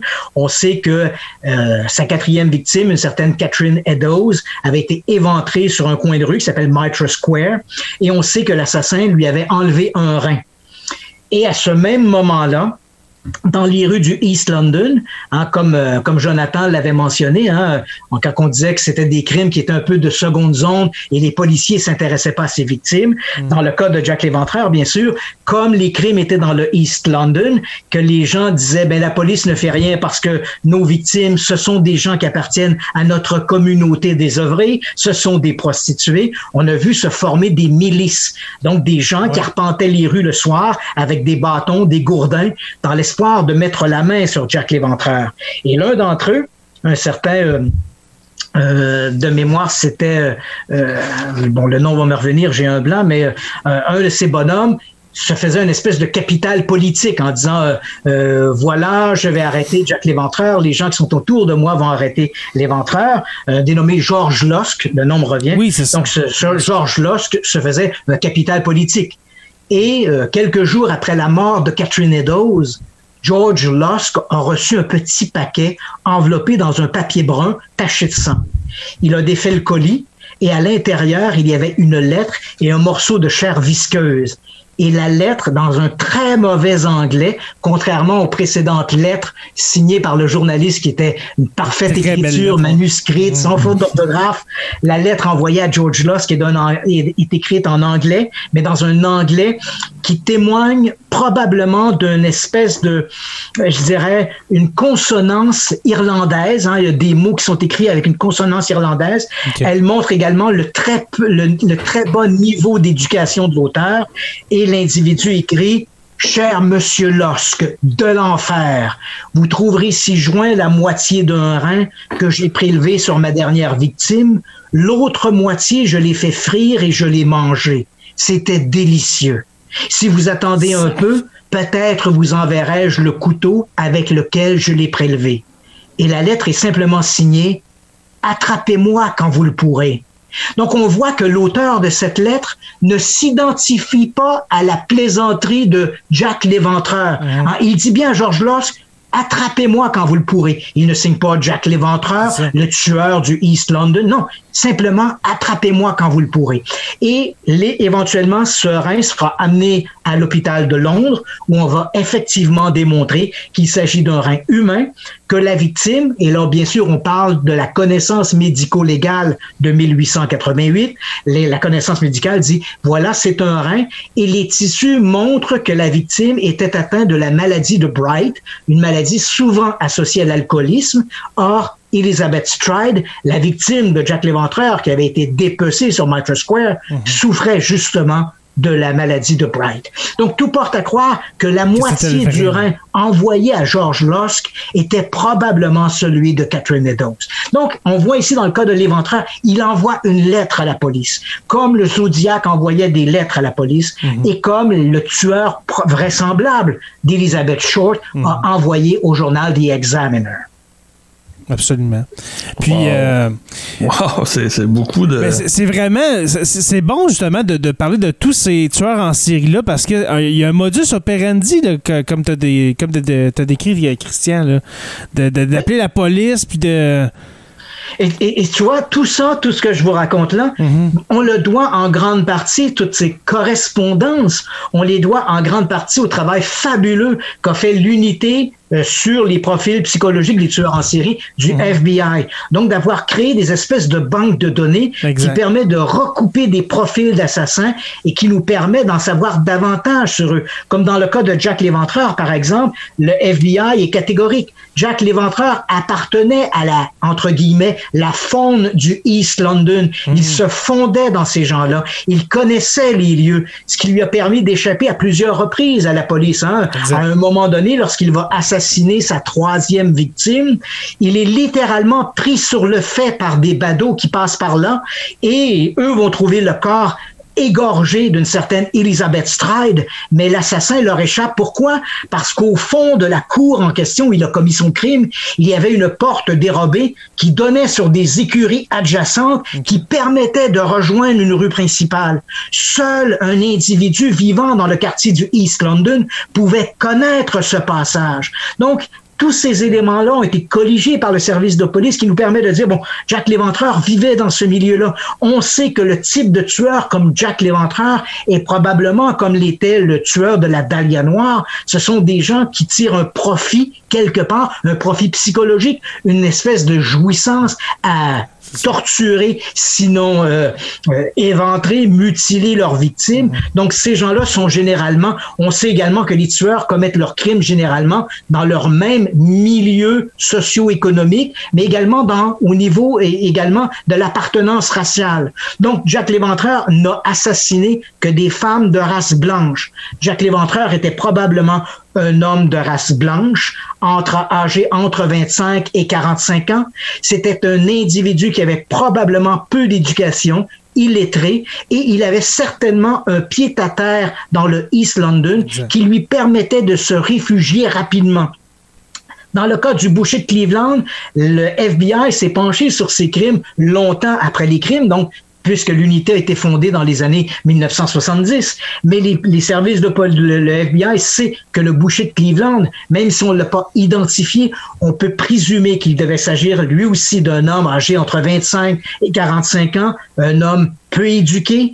Comme les corps ont été dépecés et exsangués hors des lieux où les corps ont été retrouvés, on suppose que l'individu devait également avoir un pied-à-terre dans le East Side de Cleveland où il pouvait amener ses victimes, profiter sexuellement de ses victimes avant de les assassiner et les dépecer. Et probablement que dans le cas du tueur de la Dahlia Noire, on se doute bien qu'il a dû amener le cadavre quelque part avant de le dépecer. Donc là aussi, il devait avoir un pied à terre secret quelque part. Et on ne sait pas s'il a commis d'autres crimes autres que celui de la Dahlia Noire, puisque c'est celui sur lequel tous les médias ont, capitalisé. Mais est-ce que d'autres femmes ont pu être assassinées à la même période dans les rues de Los Angeles sans qu'on ait fait le lien entre la Dahlia Noire et ces autres crimes? C'est possible. Il faudrait voir si d'autres enquêteurs se sont penchés là-dessus. Mais on a certainement des traits psychologiques qui permettent d'associer ces tueurs-là et de tirer un profil, une image type de l'individu. Et puis du même, euh, du même milieu socio-économique, mettons pour le, le, meurtre d'Elizabeth Short. alors peut-être que même quelqu'un qui l'a rencontré, on ne sait pas, peut-être qui, quelqu'un qui a fréquenté Elizabeth Short, euh, qui, sait, Oui, sans aucun doute. Donc, on, on, à moins que ce soit comme on, voit qu'il y a un lien personnel entre le tueur et Elizabeth Short, mhm. on peut supposer qu'il venait du même milieu, qu'il devait la connaître. Hein, il envoie cette lettre à l'examineur avec des objets qui lui appartenaient. Il a, dans une lettre manuscrite, il dit la mort d'Elizabeth Short était justifiée. Il, utilise sur l'enveloppe le mot la Dahlia noire, donc il la connaissait. Il mhm. connaissait son surnom. Contrairement à l'éventreur, où là, il commet ses crimes au hasard des crimes d'opportunité. Dans le cas de la Dahlia Noire, il est clair que la victime a été ciblée par son assassin. Exact. Merci beaucoup, Christian Page, euh, encore une fois, pour, euh, pour euh, tes, connaissances. Merci. quand je t'ai approché pour le Dahlia Noir, je, ne savais pas, honnêtement, que, que tu en savais autant. Puis, je fais une, proposition parce que là, en, écoutant tout ça, je me suis dit, on pourrait parler de Robert Picton la prochaine fois, qui est quand même aussi un, cas assez particulier. Oui, un cas très particulier, tu sais. Absolument. C'est probablement, Picton est probablement le tueur en série qui a le plus marqué l'imaginaire canadien. Hein, on avait eu un tueur d'enfants avant, euh, Olson, mais c'est vrai que Picton, lorsque la presse a publié le, fait qu'il donnait des, des, parties de ses victimes à manger à ses cochons, là, on est rentré vraiment dans un univers excessif. Dans le mythe, là. Oh, absolument. Oui, euh, moi je propose cet épisode-là euh, quand, quand, Christian peut, euh, on, va, ben, on, va, trouver une place. Je vous savoir, messieurs, avec mon agenda. Oui, ben justement, parce que là. C'est toujours pour moi un plaisir de discuter avec vous. C'était vraiment, super intéressant. Là, je vous remercie beaucoup. C'est un cours d'histoire du crime 101 qui était vraiment très, très, très apprécié. Mm. Ben, merci beaucoup, messieurs. Et merci à toi, Christian, de, de prendre de ton temps. Là, tu as pris une soirée pour venir parler à, à, notre humble podcast, mais qui grandit de plus en plus, soit dit en passant mais merci de prendre de ton temps, Christian Page. On sait que, ben, je sais que tu es occupé. Euh, la, pandémie va finir par finir. Euh, là, sûrement que tes conférences vont, vont, recommencer. Est-ce que je me trompe ou. Oui, ouais, c'est ça. Donc, mhm. euh, quand la pandémie a frappé, j'avais plusieurs projets en, en cours.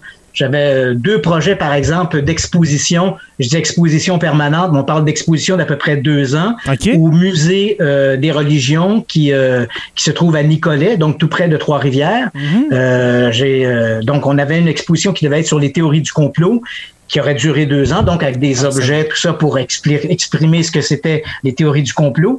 Et ensuite, il devait y avoir une exposition, là aussi de deux ans, qui aurait présenté au public euh, des objets qui ont marqué l'histoire du paranormal euh, à travers les siècles.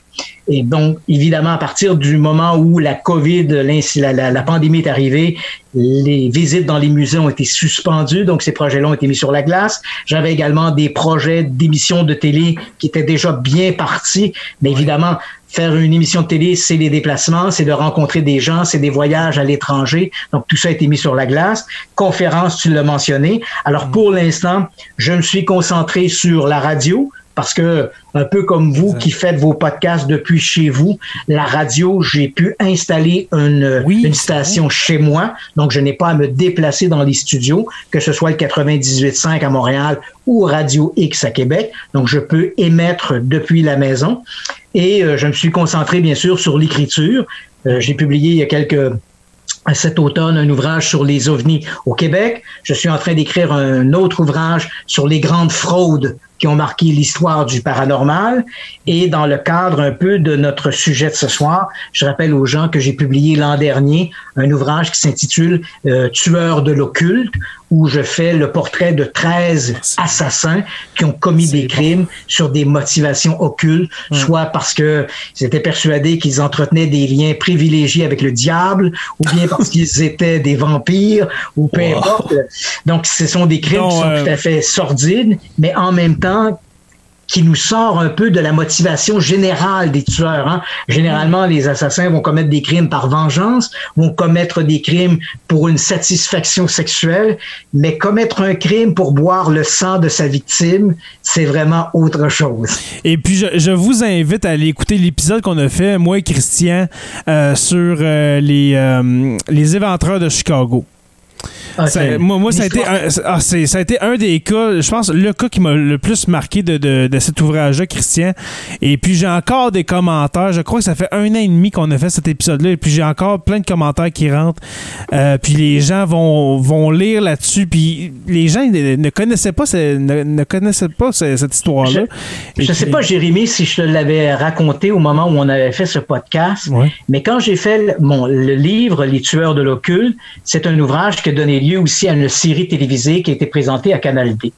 Et quand j'ai tout le travail, euh, recherche, travail de journaliste, la compilation des données, c'est tout, c'est, moi qui ai fait tout le travail. Exact. Et quand j'ai fait cette, cette histoire sur les, les éventreurs de Chicago, bon, je me suis retrouvé à Chicago, j'ai rencontré les policiers, les gens de la famille, les procureurs, donc tous les gens impliqués de près ou de loin dans ces crimes. Hein. Je rappelle rapidement pour, euh, euh, pour les téléspectateurs du podcast que ce sont des crimes qui ont été commis dans les années 80 par un quatuor d'assassins qu'on avait appelé les éventreurs de Chicago, qui enlevaient des femmes, les mutilaient, et en particulier, on leur coupait la poitrine avec des fils d'acier pour pouvoir les utiliser dans des rituels sataniques. Et, euh, ce que j'avais, une des choses, je ne sais pas si je te l'avais raconté, mais j'ai couvert beaucoup des histoires de crimes, hein, que ce soit les tueurs de l'occulte ou que ce soit des crimes. Hein, il y a des séries, il y a une série en plusieurs plusieurs saisons qui a été présentée à Canal D qui s'appelle euh, Les enfants tueurs. Oui. Donc c'est moi qui le qui c'est moi qui la personne qui a créé cette série-là. Donc ce sont des enfants qui ont commis des crimes, que ce soit leur famille ou d'autres enfants ou peu importe. Et évidemment quand tu fais des séries comme celle-là, tu es confronté à la fois au travail des policiers, confronté euh, aux témoignages des victimes ou des, des, parents des victimes. Et bien sûr, quand on rencontre les procureurs, quand on, on côtoie l'appareil judiciaire, mmh. on a accès à des informations, on a accès à des dossiers. Dans tous les cas que j'ai couverts, j'ai eu accès à peu près à toutes les photos des scènes de crime, euh, ah toutes, les toutes les photographies qui ont été prises durant les autopsies. évidemment, il y a là-dedans des éléments qui sont excessivement choquants. Mais de tous ces éléments-là, les photos qui m'ont le plus perturbé, je ne sais pas, je te l'avais mentionné, ce sont les photographies des tueurs de Chicago, des éventreurs de Chicago. Je me rappelle encore comme si c'était hier, je me retrouve dans le bureau du procureur. Il a devant lui le dossier des éventreurs. On en parle et là, il me tend une enveloppe qui contient peut-être 200 photographies. Ce sont les photographies qui ont été prises sur les scènes de crime. C'est sordide, c'est monstrueux. Et j'avoue que pendant plusieurs jours, j'avais des flashbacks de ces images qui étaient épouvantables. Les crimes des éventreurs de Chicago demeurent pour moi les, les crimes les plus monstrueux sur lesquels il m'était donné d'enquêter. Absolument. C'est un épisode d'à peu près une heure et demie comme, euh, comme on a fait ce soir euh, sur les sur les de, de, Chicago. C'est euh, comme tu dis, c'est sordide. C'est ça demander comment un être humain, en plus un quatuor, c'est un groupe, une meute de une meute de loups sanguinaires comme ça. Comment tu peux penser faire euh, du mal comme ça à d'autres euh, êtres humains, ça n'a aucun sens. Puis un élément qui, qui, un élément qui est particulièrement euh, fascinant dans l'affaire des éventreurs de Chicago, c'est un quatuor qui commet des crimes. Le leader du groupe Hein, c'est un type qui s'appelle Robin Getch. Et au moment où ces gens-là sont arrêtés et écroués, on, assiste à un, mécanisme qui nous rapproche de la célèbre affaire Charles Manson. Hein. C'est-à-dire que les gens qui sont les causes accusés dans l'affaire vont prendre tout le blâme pour protéger le leader du groupe. Donc, quand on les accuse d'avoir commis les crimes, tous vont dire, c'est nous qui avons commis les crimes. Robin n'a rien fait. Et aussi surprenant que cela puisse paraître, les, policiers n'arriveront pas à impliquer Robin Getch dans les meurtres. Hein. Au, moment où les crimes mhm. seront débattus devant les tribunaux, les trois associés de Robin Getch seront condamnés pour cette série de meurtres sordides, mais Robin Getch va s'en tirer avec uniquement des accusations de mutilation et des accusations d'agression et de coups et blessures, si on peut dire, sur les victimes. Alors que les autres seront accusés de meurtre prémédité avec, bien sûr, euh, démantèlement de cadavres et tout le reste. Et ça, c'est fascinant de voir comment les autres co-accusés ont pris sur eux le blâme, tout ça pour protéger Robin Getch. Et ça nous rappelle un peu la célèbre affaire Charles Manson, mhm. où les membres de la famille avaient dit euh, Charlie n'a rien fait, c'est nous qui avons commis les crimes, Charlie, c'est la réincarnation du Christ, etc., euh, etc. Tout ça pour protéger ce leader qui avait une ascendance incroyable sur ses, ses acolytes, sur ses, sur ses les gens qui le suivaient. C'est vraiment une histoire sordide, mais en même temps fascinante que l'affaire des éventreurs de Chicago. Allez écouter ça. C'est un épisode qu'on a fait, en, je crois, en 2019. C'est un, de mes épisodes favoris euh, de, de, de Sur la Terre des Hommes, d'un épisode que j'ai animé, mais j'ai pas vraiment animé. J'ai laissé Christian parler, puis c'était absolument euh, formidable. Euh, merci, Christian. Merci, mon cher Jonathan, le prof. C'était vraiment un plaisir. Oui, ben, merci beaucoup, messieurs. Merci beaucoup encore, euh, mon cher Christian. Euh, avant, avant de se quitter, euh, j'aimerais dire aux auditeurs et puis à Christian, c'était notre dernier épisode de la saison. On s'est rendu au 50e épisode de la saison 5. ce marathon d'une année se termine aujourd'hui, ce soir pour nous. Alors, merci Christian, je ne l'avais pas dit, c'est vraiment un oubli, mais tu es notre dernier épisode de la saison. Et puis, pour nous, je crois, mon cher Jonathan le prof, que nous allons prendre prendre quelques semaines de congé. Oui, effectivement. et, puis, nous concentrer sur nos patrons. Alors, on va faire quelques historiarums, mais on va prendre quelques semaines de congé pour préparer la saison 6. Et puis, cette saison 6, j'espère que Christian, tu seras présent. Je, vais te, te harceler à l'entour du mois de septembre-octobre. Est-ce que ça te va? Ça va, ça, va me faire plaisir, messieurs, de participer une, seconde, une, nouvelle fois. Parfait, merci beaucoup. Euh, merci. Merci, mon Merci, puis euh, bon, bon podcast à tous vos auditeurs. Yes, merci, Christian. Ça marche. Salut, les gars. Salut, là. Salut. Et puis, mon cher, mon cher Jonathan, euh, il y a une nouveauté chez Jonathan le prof, euh, c'est euh, l'agora du prof. J'aimerais que tu m'en parles une petite minute parce qu'il va y avoir ces agoras dans le feed de Sur la Terre des Hommes. Qu'est-ce que c'est au juste l'agora du prof? En fait, ça, a commencé avec pas grand chose, puis c'est en train de devenir de quoi de très de, plus gros que, que nature. En fait, c'est que je fais des, euh, des discussions Facebook Live en direct sur ma page Facebook. Euh, euh, ça va être en théorie, devrait être les mercredis, les mercredis soirs là, que, que je fais ça. Puis j'invite des personnalités publiques un peu partout. Puis mon premier invité, c'est le chef du NPD, Jack Meeting, pour ceux qui, qui le connaissent. Et j'ai d'autres politiciens aussi qui vont être sur le show. J'ai déjà quelques quelques noms, puis que le podcast va sortir euh, probablement après l'annonce. Mon prochain, plutôt ma prochaine va être euh, Marois Risky, qui est la députée libérale euh, du pour, pour le pour en matière de en matière d'éducation. Hein. Merci, il a cherché mes mots. Exactement. puis j'ai d'autres invités comme ça qui vont qui vont venir sur le show. Puis je me suis dit tant qu'à faire un, un Facebook live, ben, il y a peut-être des gens qui seraient intéressés à l'écouter en audio. Donc on va vous proposer SL, SLTDH euh, présente l'Agora du prof, donc ça va être un, nouveau bonus pour ceux qui nous écoutent et qui nous suivent. Ça va être un peu différent parce que euh, on est plus dans la discussion, dans c'est un peu plus convivial, c'est moins, je vais dire, je dirais pas sérieux, mais je on est plus en chum que Exactement. rigoureux comme dans un podcast. On, on, on dirait, on, aurait dit vraiment que tu étais vraiment en chum avec Jack Meeting. C'était c'était succulent, mon cher Jonathan. C'est impressionnant à quel point ah on a cliqué. Je l'avais rencontré l'année passée, puis il y avait déjà, on avait déjà cliqué pas mal. Puis finalement, il y a de l'air gentil, il y a de l'air. C'est très, très, très fluide. Là. Ah, il est généreux de son temps quand même, d'accorder comme ça une entrevue. C'est pas un gros média, là, Jonathan le prof. Ou, non, non, c'est ça, exactement. C'est lui qui m'a proposé, c'est pas moi qui l'ai recouru Ah, pas vrai? OK, ah, en plus. En plus, c'est ça, plus. ça qui est cool. oui, c'est ça. Alors, c'est euh, ces agora du euh, ces agora du, pro, du prof, j'allais dire agora du peuple.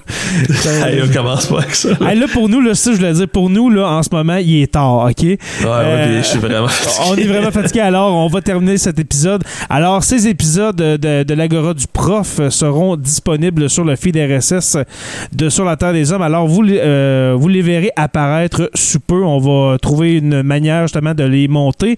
Et puis, euh, ça va être vraiment super. Merci à toi, mon cher euh, Jonathan. Euh, Toujours un plaisir, on, va, prendre quelques semaines, puis on va repartir sans grande. Eh, exactement. Puis merci de faire confiance au podcast pour diffuser ces agoras du prof. Alors, c'est vraiment un gentil. grand plaisir, Jay. On est, on est une équipe. Yes. Et puis, un merci spécial, mon cher. Tu as survécu au marathon de 50 épisodes. Quand même. Hein? Ouais. je, je, sais pas si tu as fait les 50, il y en a quelques-uns. Non. Genre, mais, je les ai pas toutes faites. mettons, je vais dire, j'en ai fait peut-être 40. Ouais, ça se peut. Mais 40 épisodes en un an, merci à toi. Merci ça me fait de, plaisir. C'est tellement le fun de faire du podcast avec toi. On n'est pas juste des animateurs, on est rendu des chums. Sérieusement, je trouve que c'est la découverte de la pandémie, c'est notre nouvelle amitié, puis notre show, puis tout ce qui s'en vient. T'es mon nouveau meilleur ami. Euh, mon, nouveau meilleur ami virtuel. Genre, genre, de, de, te revoir en vrai, mon, mon Ouais, au moins, c'est déjà vu. C'est quand même pas super. Ben oui, on s'est vu deux fois. On s'est vu euh, il y a deux ans, puis dans le cours du dépanneur orange à Relais. Alors, pour ceux, pour ceux qui savent pas c'est où, ben venez en Abitibi, vous allez savoir c'est quoi. Exactement. Alors, merci, mon cher, pour cette, euh, cette saison. Merci aux abonnés, merci aux patrons, les nombreux, les nombreux patrons qui se sont ajoutés au cours de la saison 5. C'est interminable, mais ô combien euh, intéressante saison 5. Alors, merci aux abonnés de suivre sur la Terre des Hommes. Nous sommes disponibles sur Apple Podcasts, Spotify, Google Play et YouTube au Sur la Terre des Hommes podcast.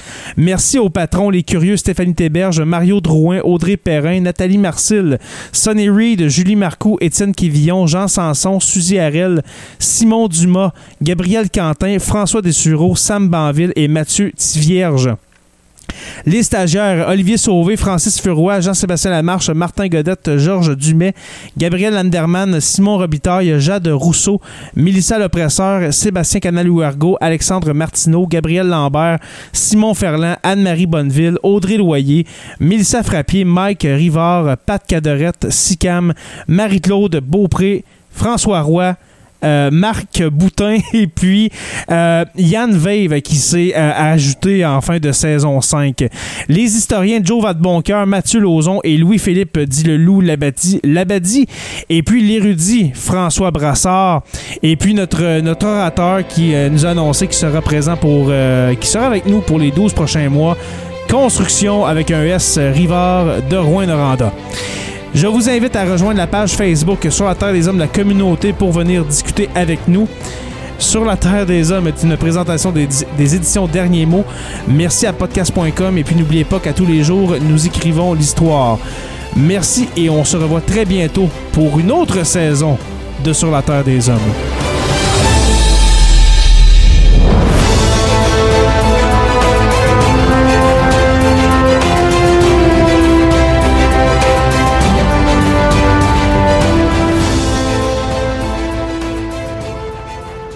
Membre de la famille H2O Web Media.